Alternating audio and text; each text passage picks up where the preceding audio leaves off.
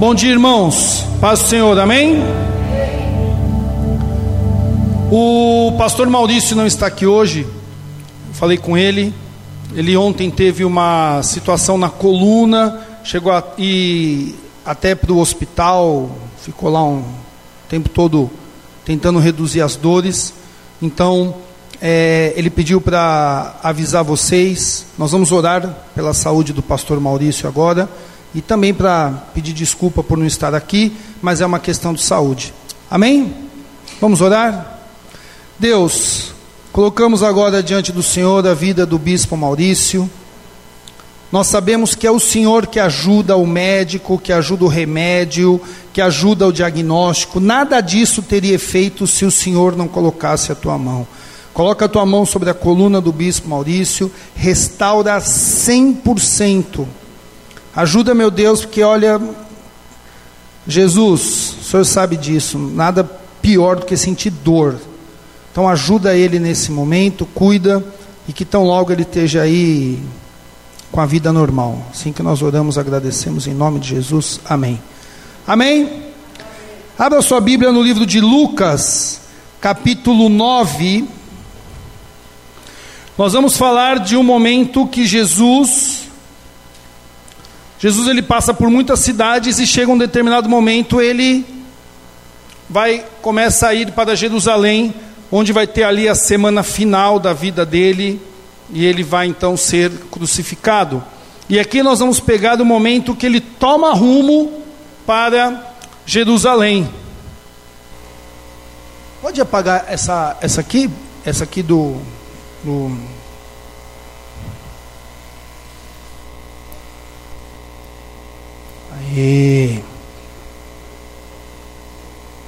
Lucas 9, nós vamos ler a partir do versículo 57.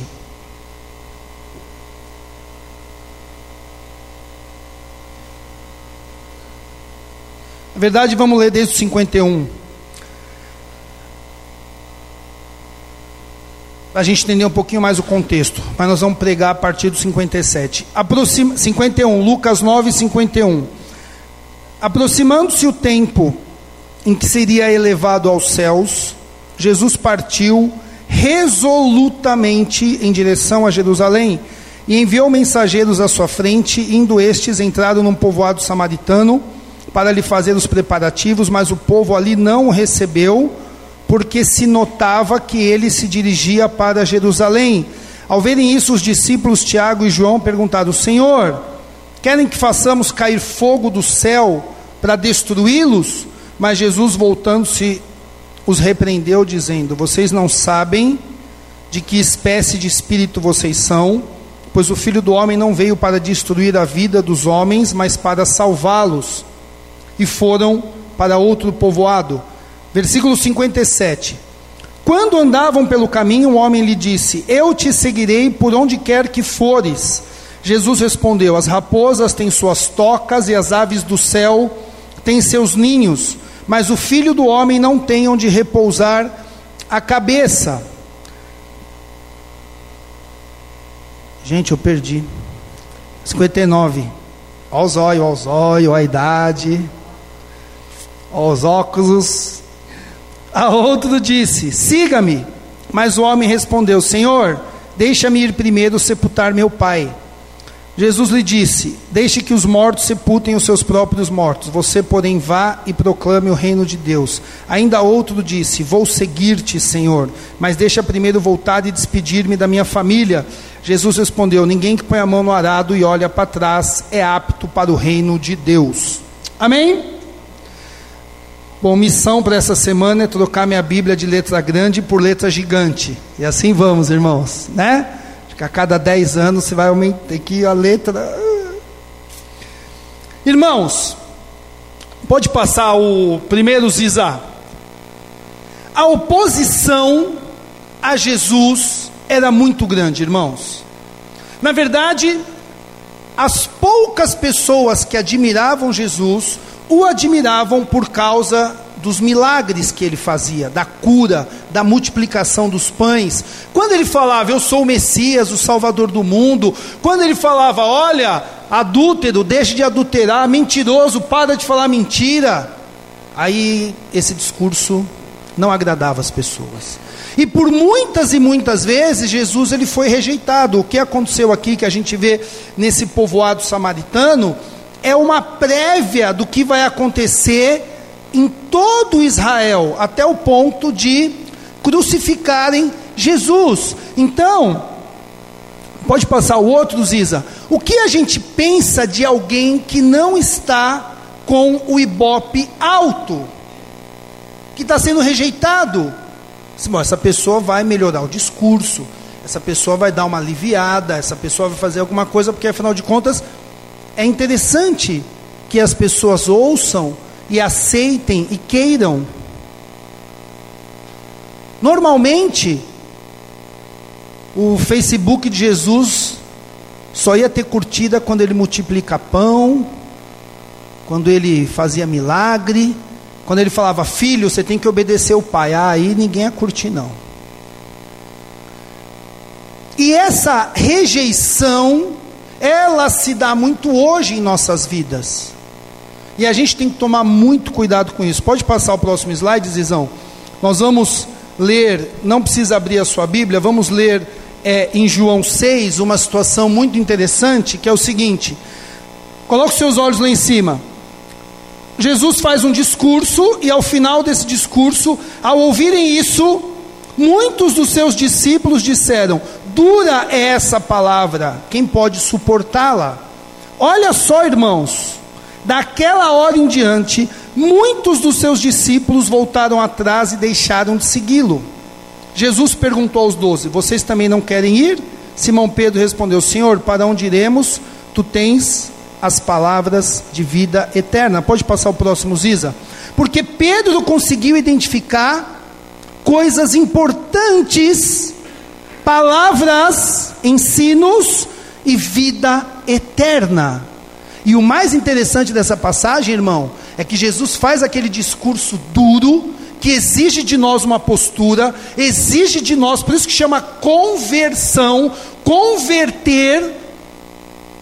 E a gente não gosta disso, e os discípulos, não, antes, antes, Isão, antes, os discípulos, daquela hora em diante, muitos dos seus discípulos, Jesus tinha mais de 70 discípulos, tem ali os, os 12 apóstolos, que, né, que eram mais chegados, mas ele tinha muitos discípulos. Muitos discípulos começaram a ir embora. Não, não dá para andar com você, Jesus. Essa conversa pesada não, não rola. Olha, até aqui dá para ir, daqui para frente, esse negócio, eu não quero me converter tanto assim. E o que, que Jesus fala para os outros discípulos? Olha, por favor, não vai embora não, fica aí, ó, eu, eu, dou uma aliviada. Não, ele olha para os discípulos e fala: e aí, vocês querem ir também? Aproveita que o busão está saindo. O próximo é só daqui meia hora. Então, irmãos, a grande pergunta que nós temos que fazer para nós mesmos, todos os dias, é: será que nós estamos olhando para as palavras de Jesus e dizendo, como esses discípulos do versículo 70, dura é essa palavra? Ou será que nós estamos olhando para as palavras de Jesus, para o ensino de Jesus e dizendo como Pedro: Olha, pode ser dura, mas são palavras de vida eterna. São palavras que exigem sacrifício. Porque afinal de contas, nessa semana que passou, você que é crente, crente maduro, crente antigo, Você dedicou meia hora de oração por dia? Você abriu a sua agenda, dobrou seu joelho no seu quarto e orou meia hora por dia, pelo menos? Quantas vezes você abriu a sua Bíblia essa semana para ler? E essa, esses ensinos de orar, de ler a Bíblia, de perdoar, quando a gente começa a ser cobrado disso, a gente começa a dar, deixar de seguir não quero mais seguir, não quero mais curtir Jesus. Jesus é legal enquanto ele me abençoa, enquanto ele multiplica o pão, enquanto ele faz o milagre, enquanto ele traz a cura, enquanto ele, ele faz as coisas que me abençoam. Irmãos, veja bem, isso é muito bom, amém? Não estou criticando o milagre de Jesus, a bênção de Jesus, o cuidado que Jesus tem com a nossa vida. Isso é maravilhoso e eu quero todas as bênçãos que Jesus tem para mim, não tenha dúvida disso. Mas o grande problema é quando a gente para na bênção e quando exige de nós uma transformação e uma mudança, a gente meio que dá uma escorregada e sai fora. Ah, não é bem assim, eu não sei como é que vai, pá. E nesse cenário de, de oposição, aparece, agora sim, Zizão, aparecem três homens e declaram que querem ser seguidores de Jesus. A gente vai ver do versículo 57 até o 61, aqueles que querem ser seguidores de Jesus. E aí, o primeiro homem, nós vamos ver aí no versículo 57 e 58. Que ele diz assim: Quando andavam pelo caminho, o homem lhe disse: Eu te seguirei por onde quer que fores. Jesus respondeu: as, as raposas têm suas tocas e as aves do céu têm os seus ninhos, mas o filho do homem não tem onde repousar a cabeça. Naquele tempo, irmãos, e não é muito diferente hoje também, as pessoas buscavam um líder, um tutor, um mestre. E normalmente esse mestre fazia exigências para que a pessoa fosse o seu discípulo, o seu aluno. Vocês já assistiram Karate Kid? Assistiram Karate Kid? Lembra do seu Miyagi? Para ser discípulo do seu Miyagi não era qualquer um. Você tinha que cumprir umas tarefinhas lá, ó, paga 10 aí, né?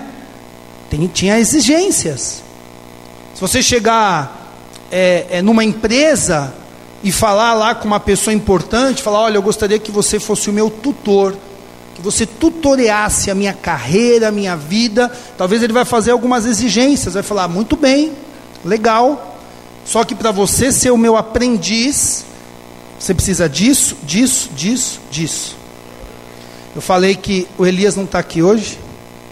Eu falei que eu e o Elias vamos montar uma dupla para ter os aprendizes. A primeira exigência vai ser comer dois pratos de feijoada. Para ser nosso seguidor já tem que ser, né? Cada mestre tem as suas exigências, né, irmão? A grande questão é que Jesus não faz exigência nenhuma.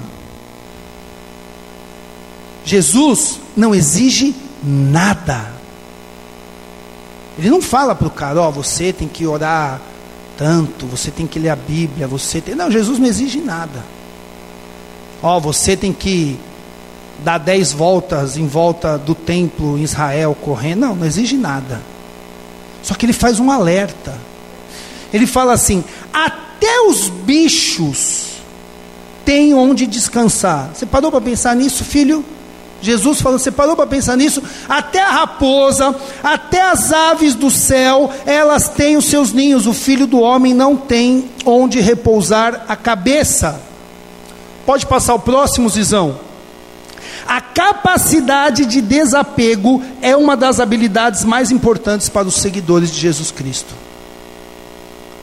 Jesus não estava falando, meu, você tem que ser bom, até porque Jesus não exige nada de nós, nós somos salvos pela graça. Nós não somos salvos por aquilo que nós podemos fazer para Jesus. E depois que nós somos salvos, não há nada que a gente possa fazer que recompense a salvação que Ele nos deu pela graça. Eu não estou dizendo que a gente tem que ser frouxo, que a gente tem que ser mole. A gente tem que se empenhar, a gente tem que orar, a gente tem que ler a Bíblia, a gente tem que se aplicar nisso. Mas a gente não pode confiar que a gente vai ganhar o favor de Jesus porque a gente, senão você vira pagador de promessa, irmãos. E no reino da graça não existe pagar promessa. Não existe isso. O que é mais legal aqui é que é o cara chega falando assim: Senhor, eu te seguirei onde, onde quer que for, estou disposto, estou aí, estou junto com você, vamos que vamos. E Jesus fala assim: Filho, eu não quero nada. Só que eu quero te falar uma coisa para ser meu seguidor, Você tem que ter uma capacidade de desapego, de desapegar, de desagarrar. De não ter, não a capacidade de ter, de fazer, a capacidade de não ter. Você quer me seguir? Demorou. Só que eu quero te falar uma coisa. Até os bichos têm onde dormir. Eu não tenho onde dormir. Você está disposto a me seguir mesmo? Jesus não é do tipo de que gostava de nada sofisticado, nada muito, era muito simples. O mestre que nós dizemos seguir era muito simples. Ontem eu estava com a minha esposa, com a Larissa, assistindo na Band News uma entrevista com um psicanalista chamado Jorge Forbes. E eu recomendo que você pesquise Band News entrevista Jorge Forbes. E ele estava falando assim: as pessoas chegam no meu consultório e a maior angústia do tempo que nós vivemos é porque hoje as pessoas elas sofrem para fazer escolhas. Porque eles chegam no meu, o, o, o Jorge Forbes falando, psicanalista, eles chegam no meu consultório e eles falam assim: olha, eu tenho cinco, seis opções boas. E ele não tem problema em escolher uma opção, mas ele tem muito problema em não escolher outras, porque ele fala: o sentimento de perda que a pessoa tem é tão grande que ela precisa de um psicanalista para ajudar ela a falar assim: calma, você está escolhendo uma coisa, deixa as outras. Ele falou: o mundo de hoje, você compra um celular, daqui três meses, você já acha que seu celular está ultrapassado porque chegou o celular novo. E você está tão apegado, tão agarrado às coisas desse mundo, que você começa a se sentir mal se você não comprar o novo telefone. Na verdade, nos Estados Unidos, o pessoal faz até fila quando vai lançar um iPhone.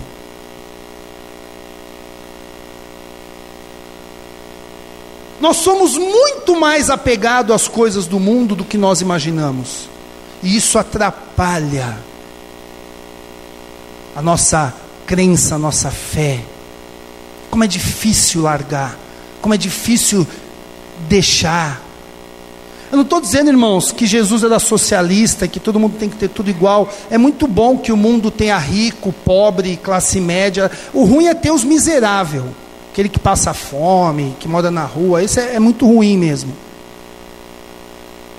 Jesus ele não era socialista. Na verdade, Jesus não tinha nenhum partido político. Mas ele vem mostrar, irmãos,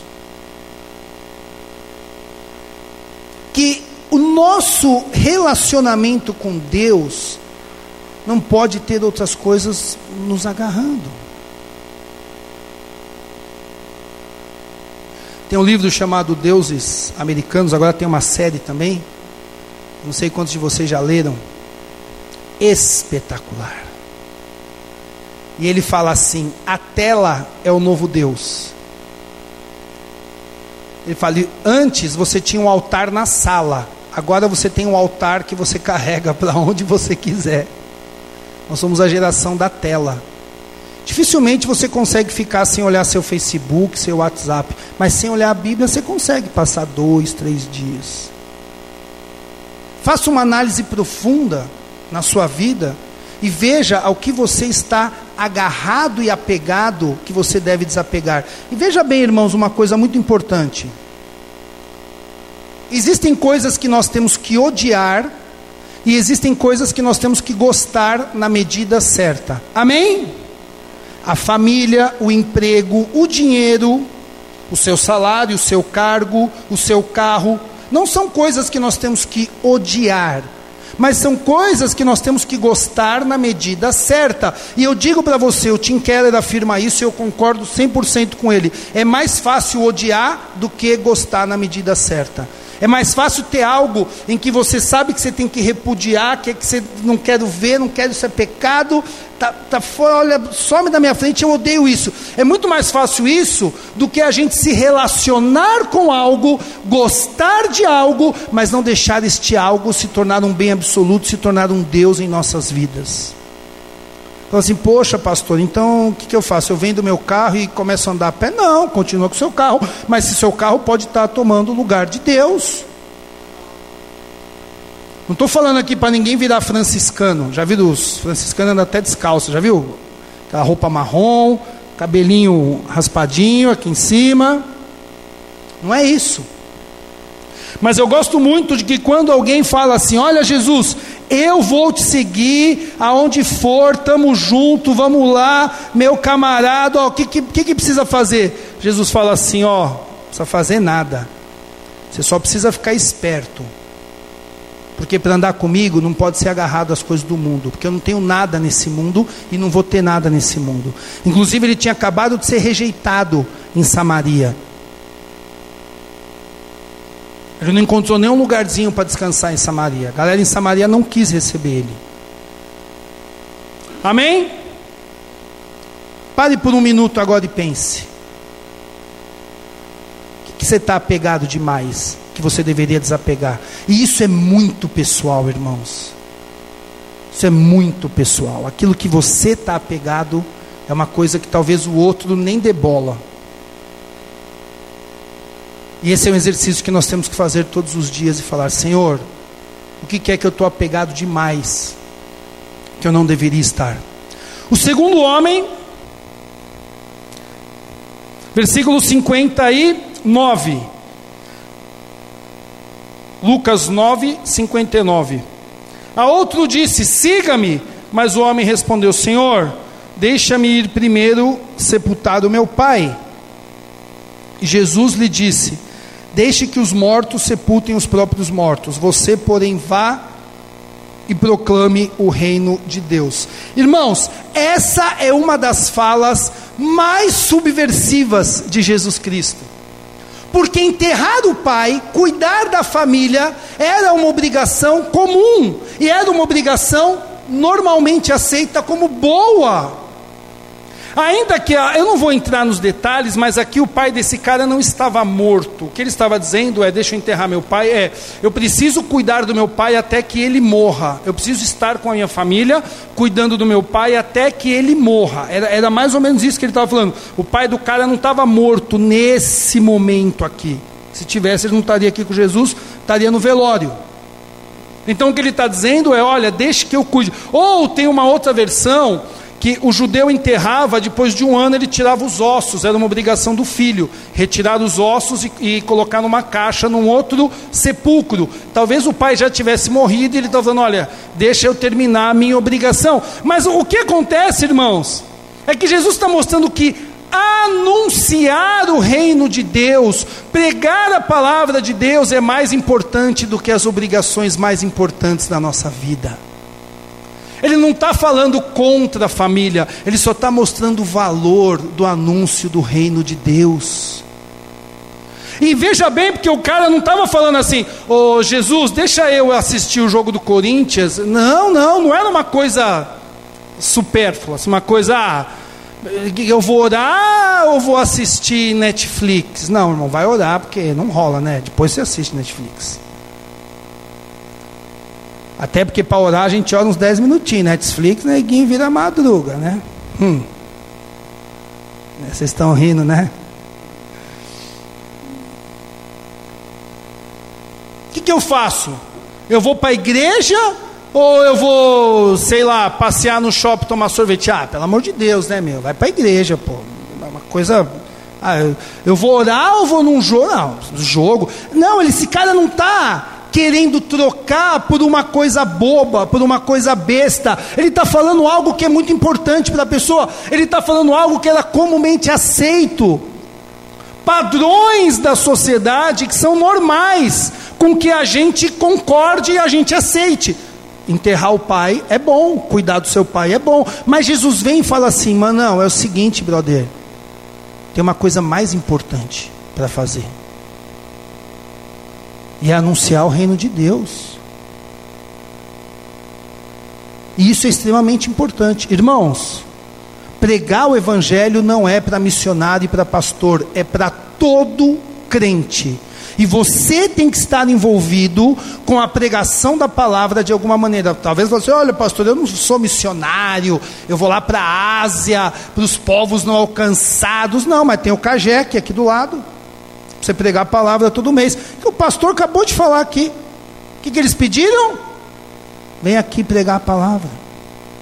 Talvez você pode pegar alguém no seu serviço e irmãos, não é fazer aquela coisa meio embuste, meio, não, vou evangelizar, meio, não, falando claramente, brother, é o seguinte, eu quero falar de Jesus para você esse ano inteiro. Então nós vamos almoçar uma vez por semana, uma semana pago eu, outra semana paga você, e nós vamos almoçar uma vez por semana, a gente vai comer rapidinho, e depois a gente vai ter aí uns 20 minutos que eu quero estudar a Bíblia com você. Você topa? Você pode sustentar uma obra missionária, investir na vida de missionários que estão pregando o Evangelho. Você pode evangelizar o seu vizinho. Você pode evangelizar dentro de casa. O que você não pode é não estar envolvido com a pregação do Evangelho. Deixa a cordinha da sua Bíblia aí. Vou pôr. A... Ixi, perdeu já. Eu vou pôr a minha aqui para não perder.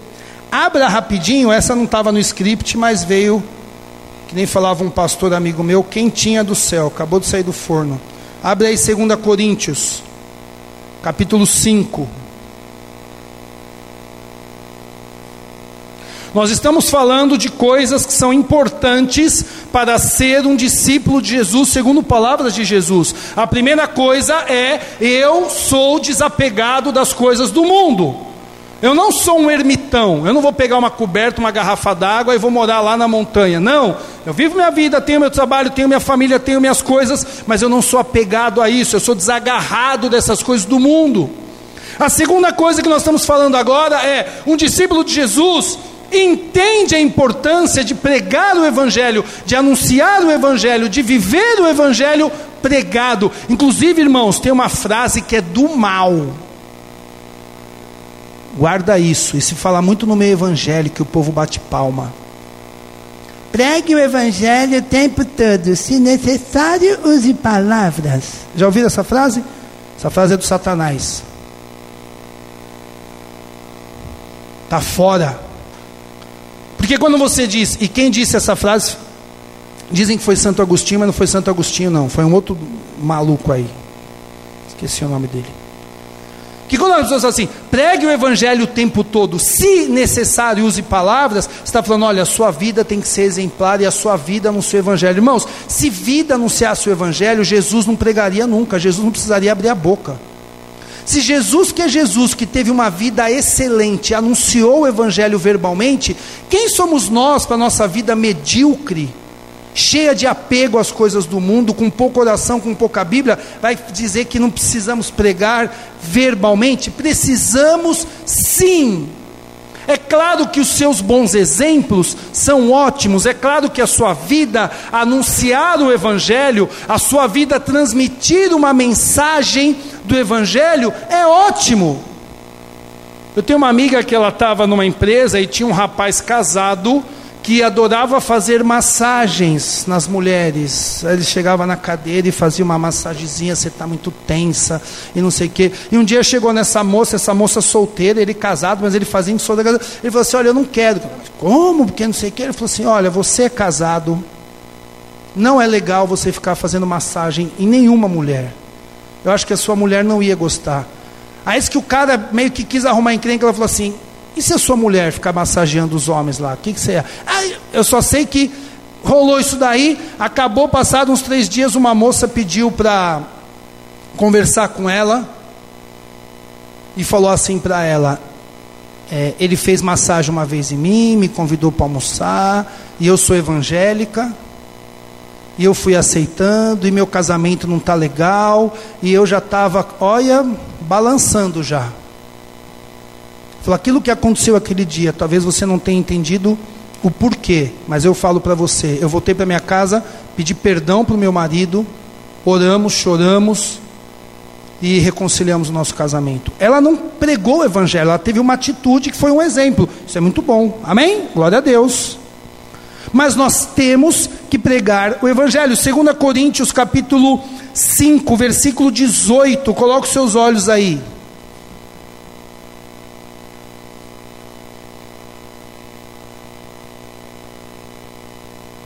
Tudo isso provém de Deus que nos reconciliou consigo mesmo por meio de Cristo e nos deu o ministério da reconciliação.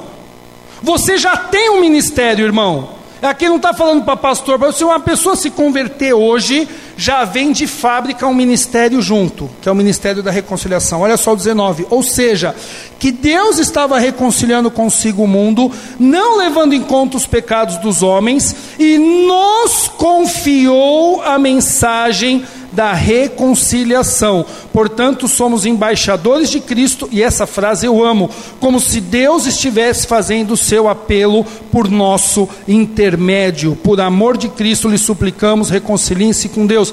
Essa passagem está falando que Deus age, que Deus faz um apelo ao mundo para que se reconciliem com Ele e que esse apelo é feito através da minha vida e da sua vida. Aqui não é pastor, seminarista, estudante de teologia, missionário, diácono, ou como fala o pastor Maurício Jeová Júnior. Aqui não é para para os experimentados, para os avançados, para os conhecedores da Bíblia. Ele está falando que ele nos deu um ministério, já que é o ministério da reconciliação. E tem outras passagens que o Zizão vai passar aí, a gente não vai abrir a Bíblia. Não, desculpa, volta uma antes. Aí. Irmãos, Hoje, o mundo se divide mais ou menos em três. Nós temos um terço do mundo que ouviu e que não aceitou a mensagem. Nós temos um terço do mundo que ouviu e é cristão. Desse um terço do mundo, nós temos apenas 10% de protestantes. Só que nós temos um terço do mundo que nunca ouviu falar de Jesus. Nunca. Inclusive tem um aplicativo, quem quiser depois eu mando para vocês. É PNA, Povos Não Alcançados. E todos os dias vem um novo povo não alcançado para você orar. E a gente pode se envolver de alguma maneira. Você está aqui porque alguém pregou o evangelho para você. Passa o próximo, Ziza. Olha o que Paulo fala: prega a palavra Esteja preparado, a tempo e fora de tempo. Repreende, corrige, exorte com toda paciência. Eu quero pegar e falar assim: a tempo e fora de tempo. Não tem tempo, não tem hora. Olha o outro, e esse é mais pesado ainda que Paulo fala.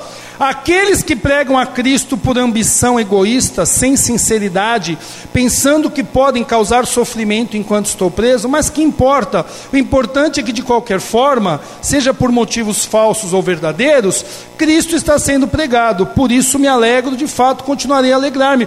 Paulo fala que teve um grupo que levantou e começou a pregar a palavra meio para querer fazer inveja para ele. Temos que ler Filipenses e entender todo o contexto, mas é mais ou menos isso. E quando acontece isso, Paulo fala assim, mano, o negócio é o seguinte, brother. A palavra está sendo pregada? Tá, então fechou. Então não precisamos falar mais nada. Ah, mas é por inveja, mas é por não interessa o motivo. A pregação da palavra é algo tão importante que ele fala: de qualquer forma, seja por motivos falsos ou verdadeiros, Cristo está sendo pregado, então isso me alegra. É demais esse versículo. Que esse ano de 2018, uma vida venha para o Senhor Jesus através da sua. Uma. Para quantas pessoas você falou para Jesus em 2017, meus irmãos? Forma um grupo de estudo na sua casa. Quer fazer um pequeno grupo na sua casa? Vem falar com a gente, fala comigo, pastor Daniel, pastor Maurício. A gente vai ajudar a organizar para você convidar os vizinhos. Quer um estudinho bíblico? Eu falei para você: olha, você quer sentar aí um ano com alguém? Vem, meu irmão, vem buscar ajuda, vem falar com a gente. Eu te dou um roteirinho de estudo para você, você estudar com alguém, novo, novo convertido, ensinando sobre a. Vamos embora, irmãos, as ferramentas estão aí. Não dá para ser discípulo de Jesus e ser apegado às coisas do mundo. Não dá para ser discípulo de Jesus e não entender a importância e não estar envolvido com a pregação do Evangelho. Olha, eu sou tímido, irmãos. É, o tímido também evangeliza. A gente tem que parar de dar desculpa. E algumas desculpas, às vezes, muito boas. Eu tenho que enterrar meu pai. Outra passagem muito interessante é Moisés. Quando Moisés chega diante da sarça ardente. Vocês lembram dessa, dessa passagem, dessa história? E aí Deus fala assim: Moisés, vai lá no Egito. E lá no Egito você vai resgatar o povo. O que, que Moisés fala? Eu não posso, eu sou gago, eu sou isso, eu não tenho influência no povo. Vê lá, Moisés fala um monte de eu não posso, eu isso, eu aquilo, aquilo. É, eu, eu, eu não. Aí Deus chega e fala assim: ó, tem um eu que é importante, tá? Você vai lá e fala que o grande eu sou está te enviando. Moisés, eu não preciso de alguém que fale bem, de alguém que seja influente, de alguém que seja bom. Eu preciso de alguém que me obedeça. É o que Jesus falou aqui para o cara antes. Filho, você não precisa fazer esforço nenhum, não. Você só me segue com seu coração sincero, desapegado das coisas do mundo. E prega a palavra de Deus, até porque quem faz a obra é o Espírito Santo, não somos nós. Mas Deus escolheu, Deus escolheu que as pessoas fossem salvas pela pregação do Evangelho. Amém? É uma coisa que não é um assunto de púlpito, mas eu creio na eleição e na predestinação. Eu sou calvinista, irmãos. Eu creio nisso. Não creio no livre-arbítrio. E muitas pessoas falam, ah, mas se Deus já sabe quem vai ser salvo, tu não vai ser salvo, então por que eu tenho que pregar o Evangelho? Porque Ele mandou pregar o Evangelho. A soberania de Deus não tem nada a ver com a nossa obrigação de pregar o Evangelho. Essa é a maneira que Ele escolheu para salvar as pessoas.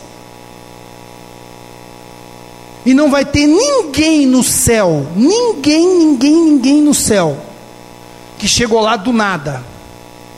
Alguém pregou o evangelho para ele, ele aceitou, se converteu e aí ele foi para o céu. Amém, irmãos? Será que o culto de hoje vai rolar igual a gente leu lá em João 6? Ih, esse negócio aí não é para mim, não, porque negócio de pregar o evangelho eu vou sair fora, Jesus. E o último, terceiro e último, versículo. Cadê o meu aqui? 61. Ainda outro disse: Vou seguir-te, Senhor, mas deixa-me primeiro voltar e despedir-me da minha família. Jesus respondeu: Ninguém que põe a mão no arado e olha para trás é apto para o reino de Deus. Outro que alegou motivos justos, bonitos, a minha família. Irmãos, a nossa família é uma bênção, mas a nossa família não pode atrapalhar a nossa fé a nossa família não pode atrapalhar o pregar da palavra de Deus. A nossa família não pode ser desculpa para a gente ficar se apegando às coisas do mundo. Inclusive pais. Eu e a Larissa, a gente tem orado muito, porque nossas filhas estão numa época que quer um monte de coisa, né? Ficar assistindo aquele canal dos infernos lá, Discovery Kids, entendeu? E cada cinco minutos de programa tem 29 minutos de propaganda. E aí algumas vezes a gente fica meio assim, né? Nossa, uma coisinha. Então, outro dia a Rebeca queria comprar um negócio, a Lara queria comprar um negócio que era baratinho. Ela, aí eu falei, não, ela falou, ah, pai, é porque você não tem dinheiro. Eu falei, não, eu tenho dinheiro sim, filha. Eu não vou comprar porque você não vai ter tudo na vida que você quer. Não é porque tem ou não tem dinheiro. Então vai aprendendo desde pequenininha. Não sei se ela entendeu direito a lição que eu dei para ela. Mas assim, não é porque, ah, porque tem dinheiro. Não é porque eu tenho dinheiro. Eu não vou ter. Acabou. E a gente tem tentado trabalhar com a nossa família algumas questões, exatamente para não permitir que o cuidado com as nossas filhas, que é justo, é genuíno e que nós temos que ter, o amor, a vontade de, de satisfazer os desejos das nossas filhas, não atrapalhe a nossa fé e a nossa crença. E Jesus usa aqui é, um exemplo que era para quando Jesus falava para o público daquele tempo, que era um público rural, eles entendiam bem. Jesus falou assim: ninguém que põe a mão no arado e olha para trás é apto para o reino de Deus. Acho que todo mundo sabe aqui o que é o arado. O arado era uma ferramenta, um ferro que tinha assim, e ele tinha um, um bico meio aberto e aí se colocava. Hoje em dia você tem os tratores fazendo isso, mas naquele tempo você colocava um animal, normalmente um cavalo ou um boi, e ele uma corda nesse ferro e você vinha aqui atrás, tipo um guidão de moto, de bicicleta, e aquele negócio enfiado na terra. E aquele animal ia andando e você ia, porque aquilo ia rasgando a terra, ia fazendo uma, não sei como é que chama, uma covinha. Sugo. Suco, suco, suco. Vai fazendo buraquinho para pôr a semente. Fechou. Mas. E o cara que está aqui segurando, isso é uma tarefa que exige total atenção. Ele não pode olhar para trás, no sentido de que senão aquilo ali podia se desviar. E Jesus está falando assim: quando você se torna cristão, você tem que focar na fé, focar no reino. Não vacilar, não titubear, não deixar nada te distrair.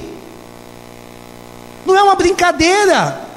Pode passar o próximo, Zizão. Eu coloquei aí um, um. Que eu acho que isso a gente vai entender melhor que arado. Você consegue jogar um videogame e fazer outra coisa ao mesmo tempo? Dá. Poderia falar de dirigir. Coisas que exigem a sua atenção. Você está aqui jogando um videogame aqui, ó. Você não consegue jogar o videogame e ficar para cá, para cá, distraído. E, e esse olhar para trás, aquele que é, é, é olha para trás não é apto, não tem a ver com voltar para o passado. Algumas pessoas, eu acho que de maneira errada ou exagerada, comparam essa passagem com a mulher de Ló, que olhou para trás, tudo, mas não existe nenhuma referência à mulher de Ló aqui. Jesus não está falando do passado, porque às vezes você vive focado no presente e no futuro. Você não é uma pessoa que fica remoendo o passado. Às vezes você está focado no presente, mas focado no presente e desfocado do cristianismo. Não é uma coisa que você pode vacilar. Não é uma coisa que você pode levar assim, irmão. Igual você, sabe? Eu, eu falo às vezes do Corinthians, né? Eu sou corintiano, mas eu sou o corintiano mais ruim da conta, irmão.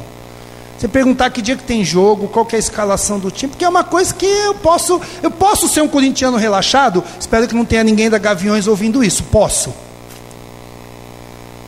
Algumas coisas na vida você pode ser meio, meio largado mesmo, irmão. Não tem problema não. Mas outras não. Uma das coisas, dos maiores desafios do nosso tempo, do tempo das notificações, blim, blim, blim, se chama produtividade e concentração.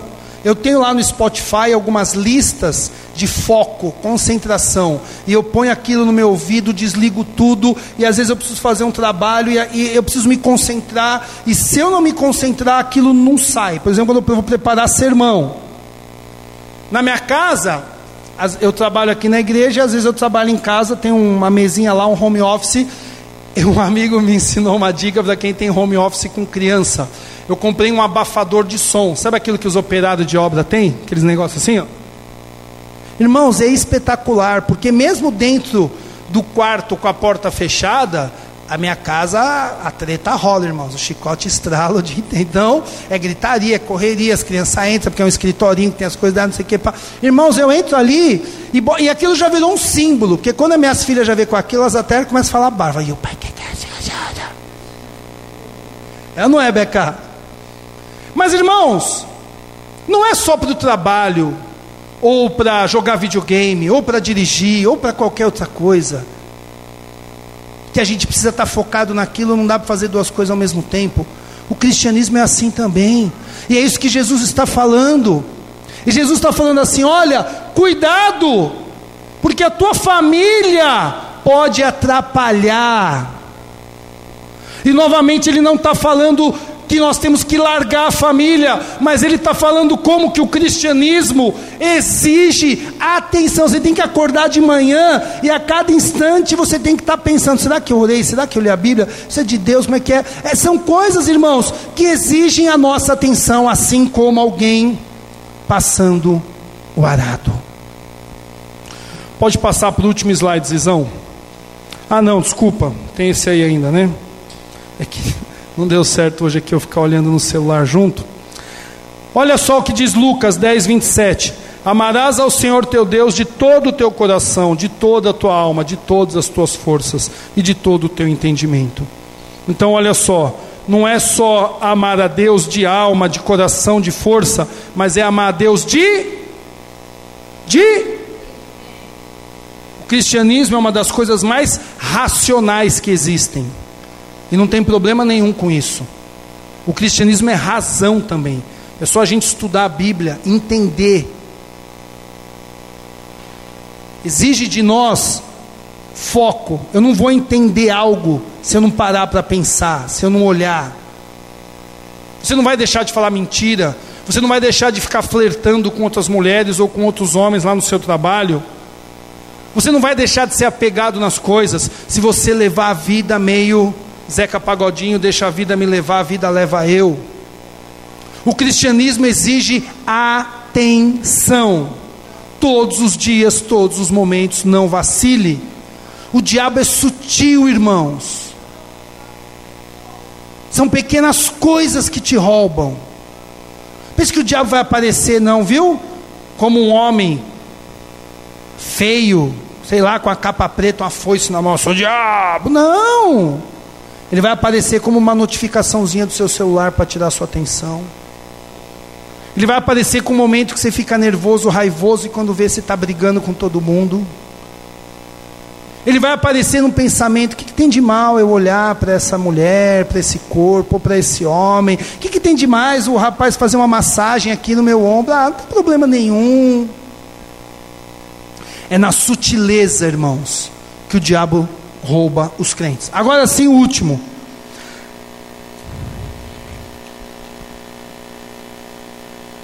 Jesus ensina, através desses três homens, essas três importantes lições. Primeiro, desapego do mundo e desapego de você mesmo. Como diz Ronaldo Lidório, nós não temos que ir apenas na contramão do mundo, nós temos que ir na contramão do nosso coração. Segundo, prioridade. Anunciar o evangelho da salvação tem que ser prioritário em nossas vidas. Você tem que estar envolvido de alguma maneira com o anúncio do Evangelho. Nem que se for, olha, eu vou interceder. Pastor Daniel, que dia que o senhor vai no? Que eu não posso ir, mas você fala o dia e a hora que você vai estar lá, que o dia e a hora que você estiver lá, vai ter alguém orando aqui para que a pregação da palavra lá no Cagé seja mais abençoada ainda do que já é. Você tem que se envolver de alguma maneira com a pregação do Evangelho.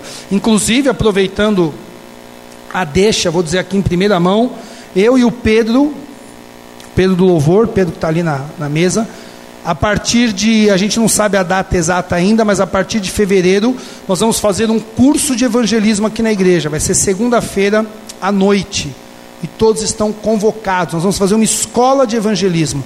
Vai ser um tempo para a gente estudar a Bíblia sobre evangelismo, sobre técnicas de evangelismo, os elementos do evangelismo, que é o arrependimento, a conversão, a nova vida, o batismo daqueles. Nós vamos estudar, vamos, então está aí mais uma oportunidade para você. Vamos falar do, dos projetos evangelísticos, do coração que tem que ser evangelista. Vamos falar das coisas grandiosas, a obra na Bolívia, na África, não sei o quê. Mas vamos falar também daquela pessoa que está do lado da sua casa, aquela pessoa que está no seu serviço, aquela pessoa que você encontra no metrô, no ônibus. Então venham participar. E se envolvam com o evangelismo. E por último, foco no reino de Deus.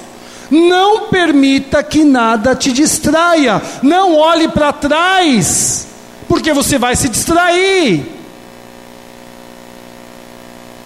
Eu orei hoje, leva a sério isso. Eu li a Bíblia hoje, não deixa passar. Não viva um cristianismo frouxo. Olha, aquela situação ali, eu já fui ali e as três vezes que eu vou ali eu peco, então eu vou dar um jeito de não ir mais. Eu preciso orar com a minha esposa. Pô, passou um dia cansado.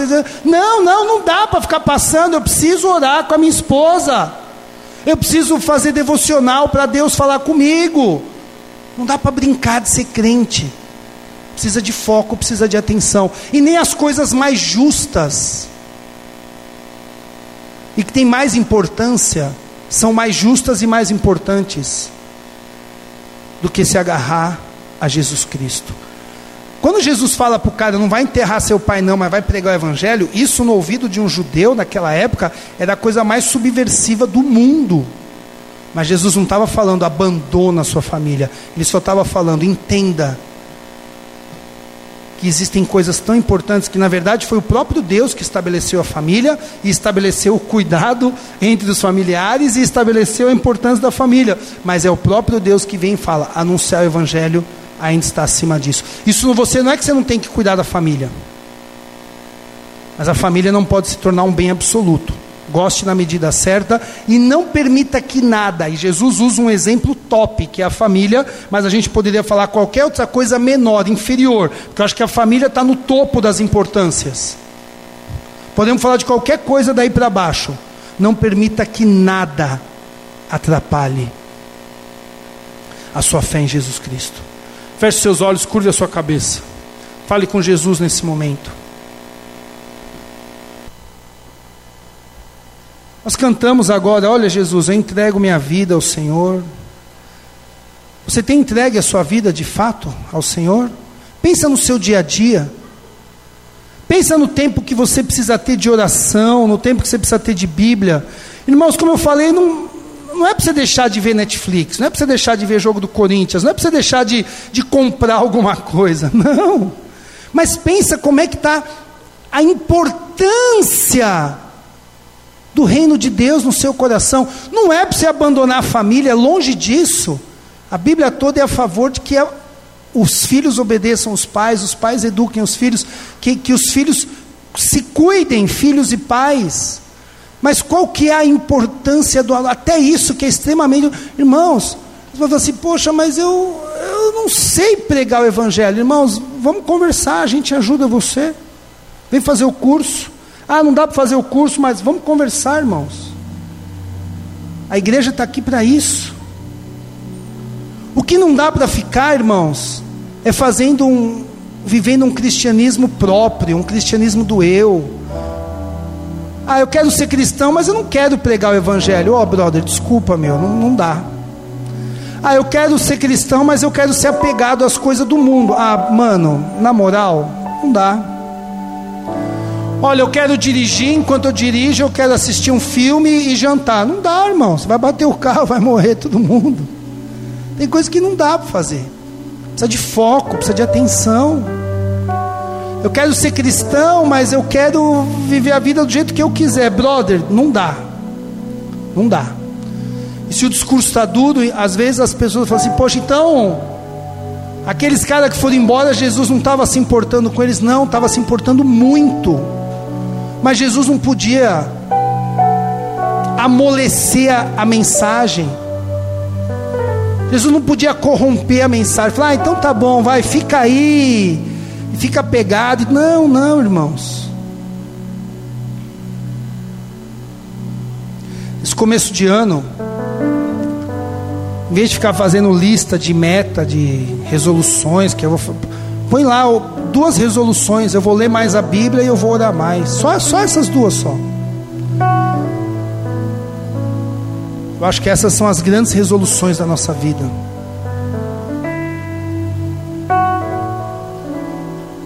Aí onde você está, se você acha que você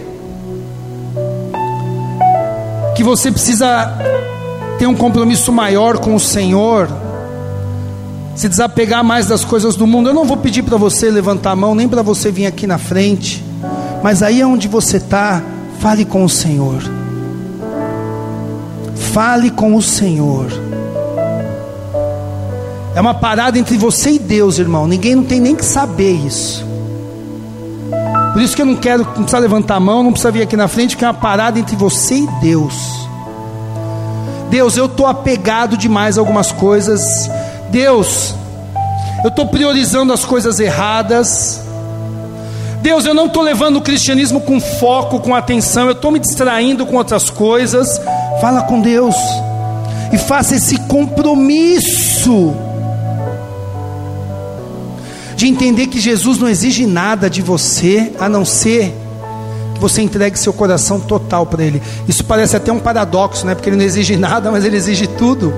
Mas é assim, entrega o seu coração, irmãos. Deixa Deus fluir na sua vida. Calma, calma. Você não vai conseguir fazer tudo, escolher tudo. É o que o psicanalista falou ontem. Ele falou assim: eu, eu, o que eu falo para as pessoas é calma, porque esse mundo acelera a mente das pessoas, elas não conseguem nem parar para pensar que ela não precisa de tudo isso. Ela não consegue nem refletir que ela não precisa. Eu amei quando ele falou isso só vai lá e paga uma consulta cara para ouvir. Calma, calma, tá? Você não, você, se você não tiver isso, você não vai morrer. Calma, calma, irmãos, calma.